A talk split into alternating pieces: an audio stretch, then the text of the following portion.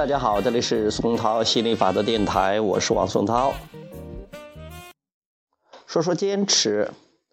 昨天呃，我正在录节目啊，我儿子过来了，呃，他告诉我说，他有些事情不能坚持去做，比如说玩游戏，他不能坚持去玩，呃，没有太大兴趣了。还有有时候看书，他觉得呃很难去坚持。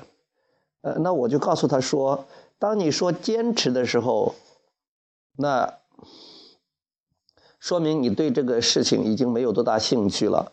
那这个事情呢，也就没有必要去做了。凡是需要坚持的事情，对你来讲已经没有多大意义、作用和价值了，那你大可以放弃了。所以我们不是说。啊，绝不放弃，绝不放弃，要坚持。而是说，当你没有兴趣的时候，你就不需要坚持了，你放弃它就好了。很多人宣扬的说，所谓的要坚持，要坚持，是因为他们还是以这种行动创造的这种思想。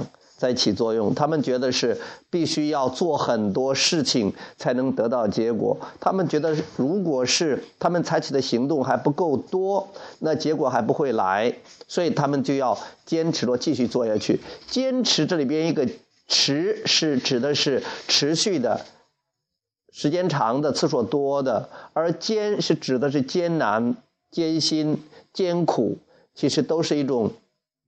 不舒服的状态，所以没有必要坚持。但是你可以快乐的持续，快乐的持续是指的是你因为本源给你的信号，你有冲动去做。本源告诉你做这件事情，你能享受过程，也能得到非常理想的、你想要的、喜欢的结果。所以你去做的时候，你是去享受的，你不会觉得是是一种坚持，是一种辛苦。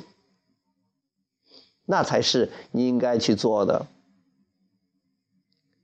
所以说，凡是以后你觉得需要坚持的东西，那就不需要再坚持了，那就不要再坚持了。如果你是情不自禁的、兴高采烈的去做一件事情，那说明这件事情对你有帮助。记住，你永远要要跟随你自己的情绪引导系统，而不是外边的人、别的人说怎么做才好。